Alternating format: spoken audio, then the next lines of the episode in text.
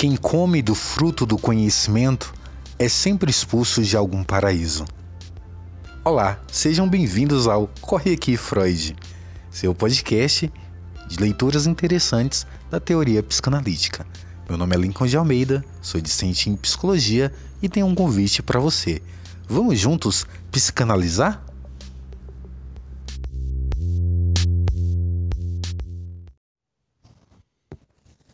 Introdução à obra de Melanie Klein Capítulo 2 Fantasia Mencionei no capítulo anterior a observação de Melanie Klein sobre a importância da fantasia inconsciente dinâmica na vida mental da criança.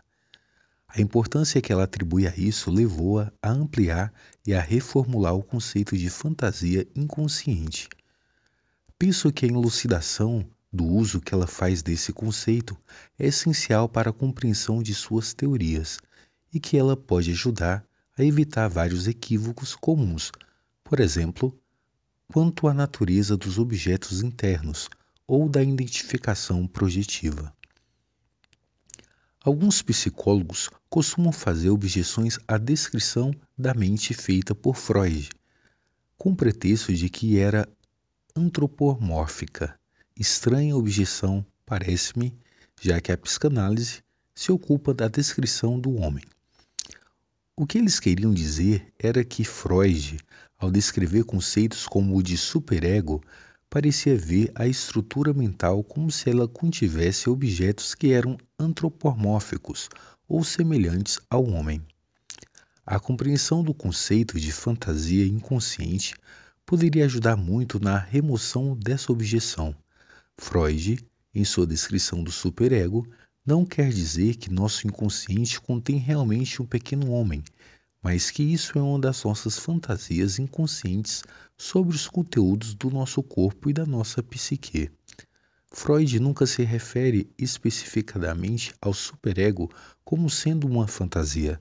Contudo, deixa claro que essa parte da personalidade é devida a uma introjeção em fantasia de uma figura dos pais, uma figura dos pais fantasiada e deformada pelas próprias projeções da criança. O mesmo tipo de crítica foi dirigido por psicanalistas à descrição kleiniana de objetos internos. De modo análogo, esse objeto interno não são objetos situados no corpo ou na psique, como Freud Melanie Klein está descrevendo fantasias inconscientes que a pessoa tem sobre o que ela própria contém. Na obra de Melanie Klein, o conceito freudiano de fantasia inconsciente recebeu maior peso e foi ampliado. As fantasias inconscientes são, em todos os indivíduos, ubíquas e sempre ativas. Isso é, sua presença não é mais indicativa de doença ou de falta de sentido de realidade de que a presença do complexo de Édipo. O que determinará o caráter da psicologia do indivíduo é a natureza dessas fantasias inconscientes e o modo como elas estão relacionadas com a realidade externa. Susan Isaacs, em seu artigo sobre a natureza e função da fantasia, descreve a opinião de Melanie Klein sobre a relação entre fantasia inconsciente, instintos e mecanismos mentais. Afirma que a fantasia pode ser considerada como o representante psíquico ou o correlato mental, a expressão mental dos instintos. James nas notas editoriais ao artigo de Freud, Instintos e suas vicissitudes, chama atenção para o fato de que Freud hesita entre duas definições de instinto. Nesse artigo, descreve o instinto como um conceito situado na fronteira entre o mental e o somático, o representante psíquico dos estímulos que se originam de dentro do organismo e alcança a mente, ou em outro artigo, como o conceito na fronteira entre o somático e o mental, o representante psíquico das forças orgânicas. Strauss diz o seguinte: Essas descrições parecem tornar claro que Freud não estabelecia qualquer distinção entre um instinto e seu representante psíquico. Aparentemente considerava o próprio instinto como sendo o representante psíquico das forças somáticas.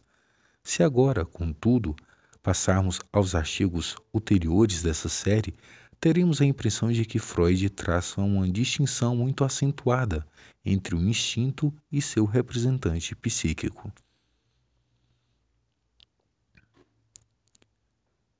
Strache prossegue com várias referências, citando, por exemplo, o artigo sobre o inconsciente. Um instinto jamais pode tornar-se um objeto de consciência. Somente a ideia que representa o instinto é que pode. Mesmo no inconsciente, além disso, um instinto não pode ser representado de outra forma, senão por uma ideia. Parece-me que o modo como Susan Isaacs usa o conceito de fantasia elimina o hiato entre os dois modos como Freud encarou o instinto. As ideias que representam o instinto seriam as fantasias primitivas originais. A ação de um instinto, sobre esse ponto de vista, é expressa e representada na vida mental pela fantasia da satisfação desse instinto por um objeto apropriado. Visto que o instinto age a partir do nascimento, pode-se presumir que alguma grosseira vida de fantasia exista a partir do nascimento. A primeira fome e o esforço instintual para satisfazer essa fome são acompanhados pela fantasia de um objeto capaz de satisfazê-la. Como as fantasias derivam diretamente dos instintos na fronteira entre o somático e a atividade psíquica, essas fantasias originais são experimentadas tanto como somáticas quanto como fenômenos mentais. Contanto que o princípio de prazer e sofrimento esteja em ascendência, as fantasias são onipotentes e não existe diferenciação entre fantasia e experiência da realidade. Os objetos fantasiados e a satisfação deles derivada são experimentados como acontecimentos físicos. Por exemplo, um bebê, ao adormecer, fazendo satisfeito barulhos de sucção, e movimentos com sua boca ou chupando seus próprios dedos, fantasia que está realmente sugando ou incorporando o seio, e dorme com a fantasia de ter realmente dentro de si o seio que dá o leite. De modo análogo, um bebê faminto e furioso, gritando e esperneando, fantasia que está realmente atacando o seio, rasgando-o e destruindo-o. Experimenta seus próprios gritos que o rasgam e o machucam, como se o seio rasgado o estivesse atacando dentro dele próprio. Portanto, não só experimenta uma necessidade, mas também pode sentir o sofrimento da dor e seus próprios gritos como um ataque persecutório ao seu interior. A formação da fantasia é uma função do ego. A concepção da fantasia como expressão mental de instintos por meio do ego pressupõe um grau de organização do ego muito maior do que o que foi usualmente postulado por Freud. Pressupõe que o ego, a partir do nascimento, é capaz de formar e, de fato, é impulsionado pelos instintos e pela ansiedade a formar relações de objetos na fantasia e na realidade. A partir dos momentos do nascimento, o bebê tem de lidar com o impacto da realidade, começando com a experiência do próprio nascimento e passando a inumeráveis experiências de gratificação e frustração de seus desejos. Essas experiências da realidade influenciam imediatamente a fantasia inconsciente e são por essa influenciadas. A fantasia não é simplesmente uma fuga da realidade, mas um constante e inevitável acompanhamento de experiências reais com as quais estão em constante interação. Um exemplo de fantasias que influenciam a reação à realidade pode ser visto quando um bebê faminto e furioso, ao lhe ser oferecido seio, em vez de aceitá-lo, afasta-se dele e não quer mamar. Nesse caso, o bebê pode ter sido pode ter tido a fantasia de ter atacado e destruído o seio e sente que ele se tornou mal e que o está atacando. Portanto, o seio externo verdadeiro, quando volta a alimentar o bebê, não é sentido como um bom seio que alimenta, mas é deformado por essa fantasia em um perseguidor terrificante. Tais fantasias podem ser facilmente observadas no brincar da criança, ainda bastante pequenas, bem como no brincar e na fala de crianças um pouco maiores. Pode persistir no inconsciente tanto em crianças quanto em adultos, dando origem a dificuldades na alimentação. Alguns analistas pensam que essas fantasias surgem mais tarde e que são projetadas retrospectivamente nos primeiros meses de vida. Trata-se sem dúvida de uma hipótese adicional desnecessária, em especial porque há uma acentuada concordância entre o que podemos observar no comportamento dos bebês em fantasias que são realmente expressas uma vez alcançados os estádios do brincar e da fala e o material analítico do consultório. Em casos mais sofisticados, é possível ver como, ainda que a realidade possa ser percebida e observada com acuidade, as fantasias inconscientes podem determinar o tipo de sequência causal atribuída aos acontecimentos. O exemplo típico desse caso é a criança cujos pais têm realmente um relacionamento mau e brigam muito. Na análise, geralmente transparece que a criança sente que esse relacionamento é resultado de seus próprios desejos de que os pais brigassem e que seus ataques urinários e fecais atrapalharam e estragaram o relacionamento dos seus pais. Se a fantasia inconsciente está constantemente influenciando e alterando a percepção ou a interpretação da realidade, o contrário também é verdade. A realidade exerce seu impacto sobre a fantasia inconsciente. É experimentada, incorporada e exerce forte influência sobre a própria fantasia inconsciente. Tome-se, por exemplo, o bebê que começa a sentir fome e que vence essa fome por uma alucinação onipotente de ter um seio bom que alimenta. Sua situação será radicalmente diferente se for alimentado logo da que ocorrera e se for deixado com fome por muito tempo. Na primeira situação, o seio real que é oferecido pela mãe será, na experiência do bebê, fundido com o seio que foi fantasiado e o sentimento do bebê será de que sua própria bondade e a do objeto bom são fortes e duráveis. No segundo caso, o bebê será dominado pela fome e pela raiva, e a sua fantasia e experiência de um objeto mau e perseguidor se tornará mais forte, com a implicação de que sua própria raiva é mais poderosa do que o seu amor e a de que o objeto mau é mais forte do que o bom. Esse aspecto do interrelacionamento entre fantasia inconsciente e realidade externa verdadeira é muito importante quando se tenta avaliar a importância comparativa do ambiente no desenvolvimento da criança. O ambiente tem, naturalmente, efeitos extremamente importantes na tenra infância e na infância posterior, mas daí não se conclui que, sem um ambiente mau, não existiria fantasias e ansiedades agressivas e persecutórias. A importância do fator ambiental só pode ser corretamente avaliada em relação ao que ele significa nos termos dos próprios instintos e fantasias da criança. Como foi exposto, é quando o bebê esteve sobre o domínio de fantasias raivosas atacando o seio que uma experiência má verdadeira se torna ainda mais importante visto que confirma não apenas seu sentimento de que o mundo externo é mau, mas também a impressão da sua própria maldade e da onipotência de suas fantasias malévolas. As experiências boas, por outro lado, tendem a diminuir a raiva e modificar as experiências persecutórias e a mobilizar o amor e a gratidão do bebê, bem como sua crença em um objeto bom.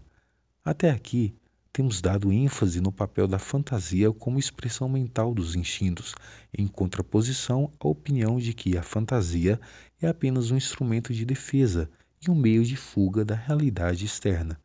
Contudo, as funções da fantasia são múltiplas e complicadas e ela possui um aspecto defensivo que deve ser levado em conta, visto que os objetivos da fantasia consistem em satisfazer os impulsos instintuais prescindidos da realidade externa.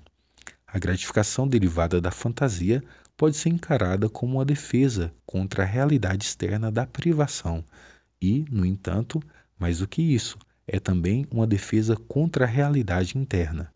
O indivíduo, produzindo uma fantasia de satisfação de desejo, não está apenas evitando a frustração e o reconhecimento de uma realidade externa desagradável, está também, o que inclusive é mais importante, defendendo a si mesmo contra a realidade da sua própria fome e raiva, sua realidade interna. As fantasias, além do mais, podem ser usadas como defesas contra outras fantasias. Exemplo típico são as fantasias maníacas, cuja principal finalidade é repelir fantasias depressivas subjacentes. Uma fantasia maníaca típica é a do eu, self, que contém um objeto ideal devorado, cuja radiância cai sobre o ego. Trata-se de uma defesa contra a fantasia subjacente de conter um objeto que é irreparavelmente destruído e vingativo e cuja sombra cai sobre o ego. A consideração do uso da fantasia inconsciente como uma defesa levanta o problema do estabelecimento de qual é a exata relação com o mecanismo de defesa? Em resumo, a distinção reside na diferença entre o processo verdadeiro e sua representação mental específica e detalhada. Por exemplo, é possível dizer que um indivíduo, em dado momento, está usando os processos de projeção e introjeção como mecanismo de defesa. Os próprios processos, porém, serão experimentados por ele em termos de fantasias que expressam o que ele sente estar colocando para dentro ou para fora, o modo como ele faz isso e os resultados que sente terem essas ações. Os pacientes frequentemente descrevem suas experiências do processo de representação, falando, por exemplo, de uma represa dentro deles, a qual pode romper sobre a pressão de algo semelhante a uma torrente.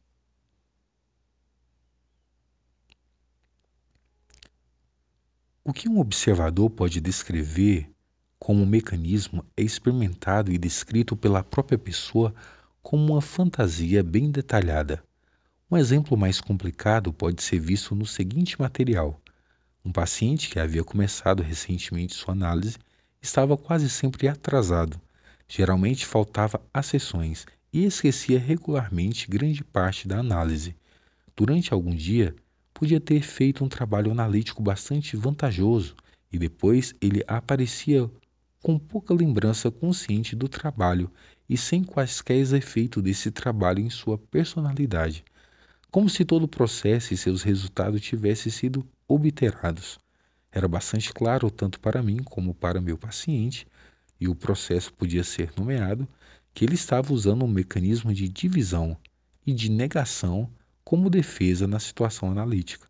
Um dia, chegando atrasado, perdendo exatamente metade de sua sessão, e disse que se tinha perdido em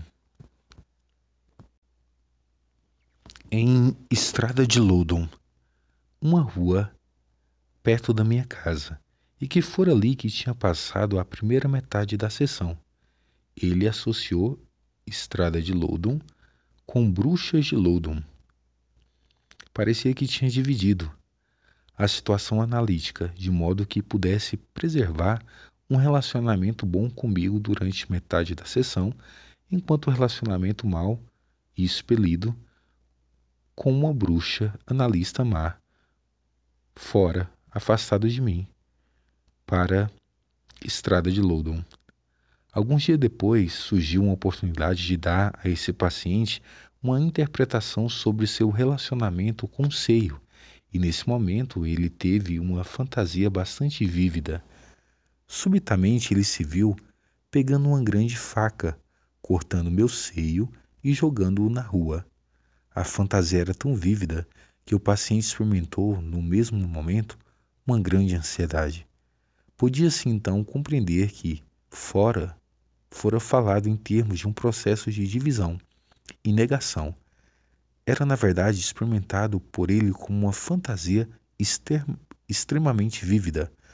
O processo de divisão foi realmente sentido por ele como se pegasse uma faca e expelisse, cortasse um dos seios da sua analista, o qual ele jogava na rua e que assim se tornava a bruxa em estrada de Lono. A negação do sentimento percutório em relação à sua analista era experimentada como um corte do vínculo entre os dois seios, o bom e o mal. Após essa sessão, a divisão e a negação diminuíram consideravelmente e ele se tornou capaz de compreender a análise com certa regularidade, comparecer análise com certa regularidade. Essa experiência, como várias outras, acentua o fato de que a interpretação dos mecanismos de defesa é, em geral, ineficaz até que ocorra uma oportunidade para interpretá-los de modo que sejam significativos para o paciente em termos de que ele realmente sente que faz ao analista na transferência a seus outros objetos ou a parte de seu ego, quando está recorrendo ao uso desse mecanismo de defesa. Algumas vezes pode-se observar claramente essa relação entre fantasia inconsciente e os mecanismos de defesa nos sonhos dos pacientes. Eis aqui dois sonhos descritos por uma paciente durante a sessão anterior às minhas férias. No primeiro sonho, a paciente estava num cômodo escuro que continha duas figuras humanas de pé, uma perto da outra, e também outras pessoas menos bem definidas. As duas figuras eram exatamente iguais, com exceção de uma delas, que parecia apagada e escura, ao passo que a outra estava iluminada. A paciente estava certa de que apenas ela podia ver a figura iluminada, invisível para as outras pessoas no sonho. Essa paciente fazia largo uso dos mecanismos de divisão, negação e idealização. Ela tivera a oportunidade nessa mesma semana de me ver numa sala cheia de pessoas, uma situação fora do comum para ela, e a sua associação com o sonho foi a de que as duas figuras representavam a mim. Uma era a pessoa que todo mundo podia ver na sala cheia, mas a outra era a sua analista, sua posse especial. Ela sentiu que não iria importar-se com as férias mais do que se importará como ficará com ciúme quando a me ver com outras pessoas pois tinha essa relação especial comigo, a qual era única e permanente dela. Nesse primeiro sonho, é claro que ela lida com seu ciúme, provocado tanto pelo fato de me ver com outras pessoas, quanto pelas férias da análise, através da divisão e da negação. Ela tem a analista iluminada e idealizada que ninguém pode tomar dela. No segundo sonho, a paciente sonhou que havia uma menina sentada no chão cortando papel com uma tesoura. A menina estava guardando o pedaço recortado para si. O chão estava coberto com os pedaços de papel postos de lado, os quais eram laboriosamente recolhidos por outras crianças. Esse segundo sonho constituiu uma versão mais completa do primeiro, mostrando como essa divisão e idealização eram de fato sentidas pela paciente. A divisão expressa no cortar. Ela é a menina que corta de sua analista a figura recortada que, como a figura iluminada no primeiro sonho, é a parte boa da sua analista. As pessoas que podiam ver apenas a figura da analista apagada são representadas no segundo sonho pelas crianças que têm apenas os pedaços postos de lado. A divisão vista no primeiro sonho é claramente experimentada no segundo como um ataque, como um verdadeiro corte da sua analista em uma parte ideal e uma parte sem valor. E o que é representado no primeiro sonho como idealização é experimentado no segundo como furtar e reter para si mesma os melhores pedaços cortados da sua analista.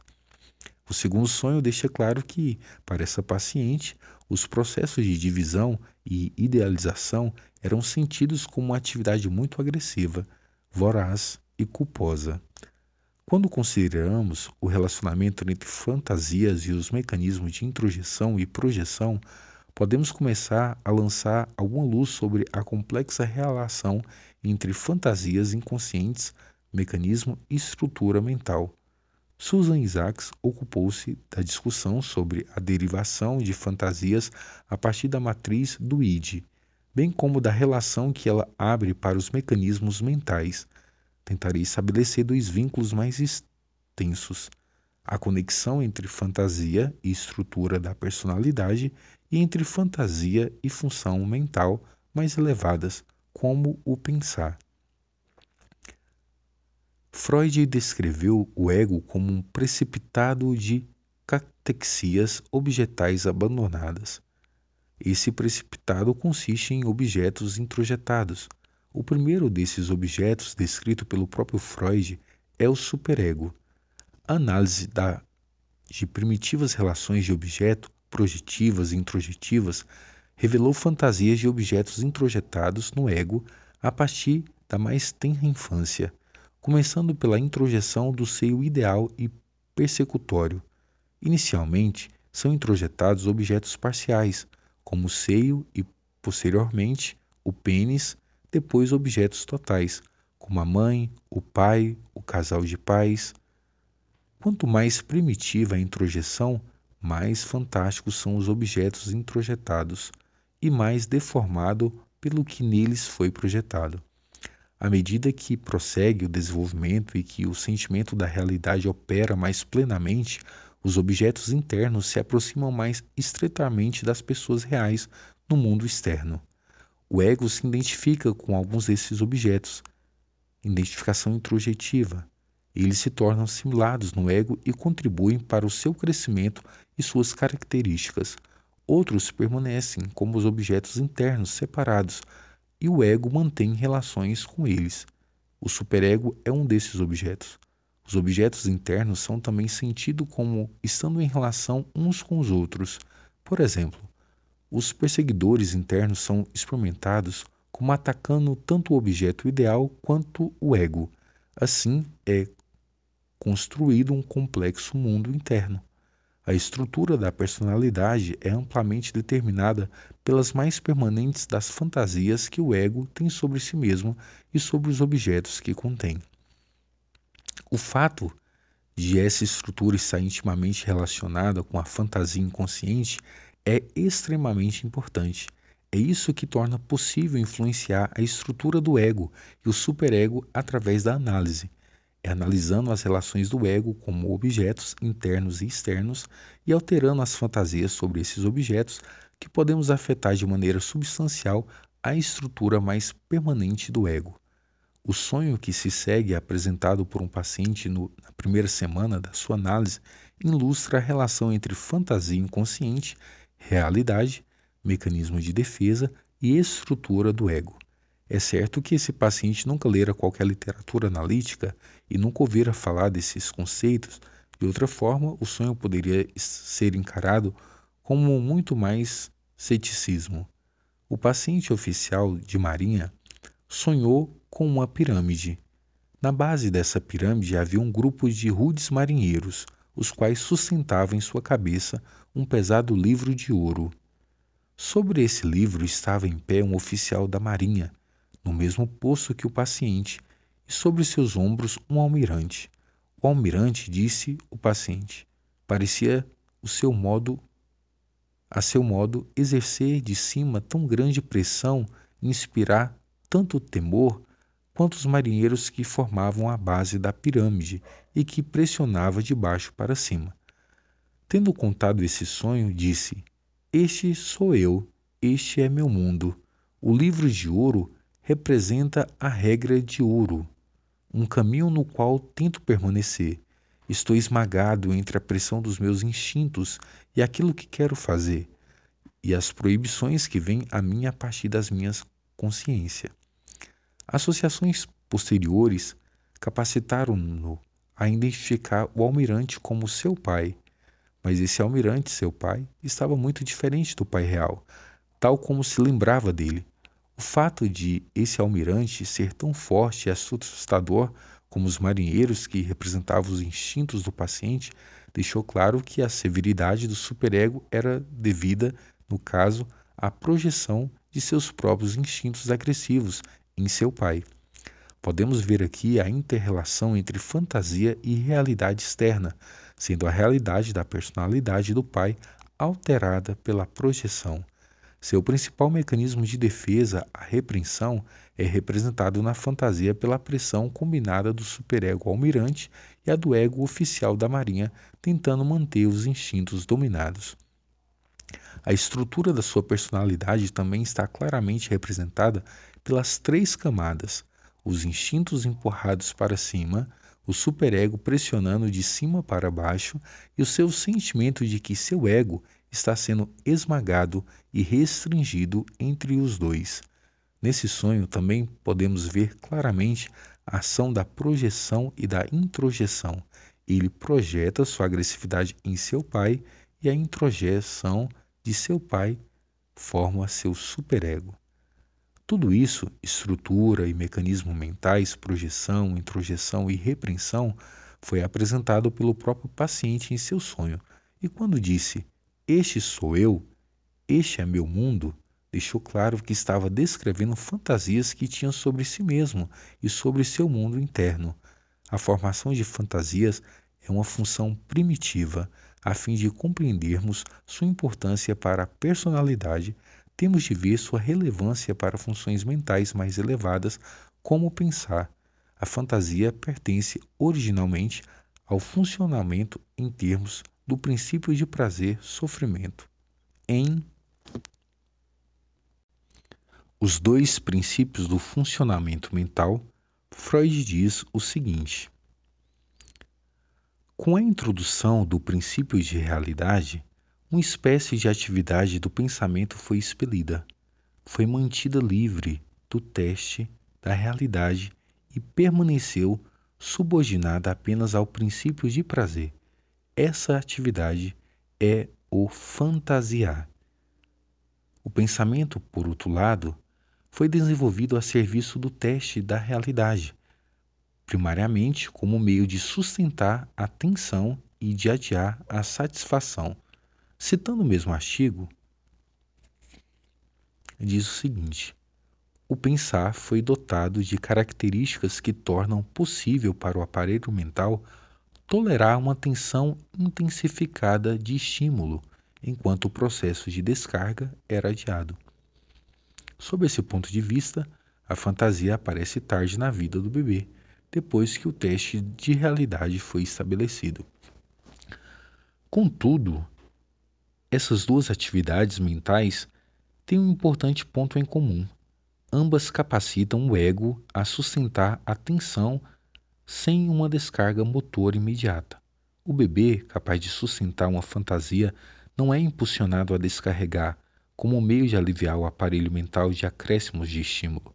Ele pode sustentar seu desejo com a ajuda de fantasia por algum tempo, até que a satisfação na realidade seja obtenível.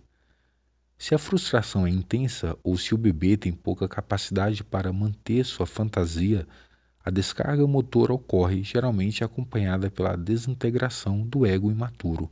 Então, até que o teste de realidade e os processos de pensamento sejam bem estabelecidos, a fantasia preenche, na vida mental primitiva, alguma das funções posteriormente assumida pelo pensar. Numa mesma nota de rodapé, a os dois princípios do funcionamento mental, Freud diz o seguinte: Será corretamente objetado que uma organização que foi escrava do princípio de prazer e que negligenciou a realidade do mundo externo não poderia manter-se a si mesma viva pelo menor espaço de tempo, de maneira que, de modo algum, poderia chegar à existência. O emprego de uma ficção como essa é, porém, justificado quando se considera que o bebê, desde que se inclua com ele o cuidado que recebe de sua mãe, deve quase realizar um sistema psíquico deste tipo. Dou ênfase à palavra quase, porque a partir de muito cedo o bebê sadio tem alguma tomada de conhecimento da sua necessidade e a capacidade de comunicá-las à sua mãe. A partir do momento em que o bebê começa a interagir com o mundo externo, ele está empenhado em testar suas fantasias no cenário da realidade. Esse ponto de vista depende naturalmente do conceito de fantasia primitiva que precede o desenvolvimento do pensamento. Quero sugerir aqui que a origem do pensamento reside nesse processo de testar a fantasia contra a realidade, isso é, que o pensamento não apenas contrasta com a fantasia, mas nela se baseia e dela deriva. O princípio de realidade, como sabemos, é apenas o princípio de prazer modificado pelo teste da realidade.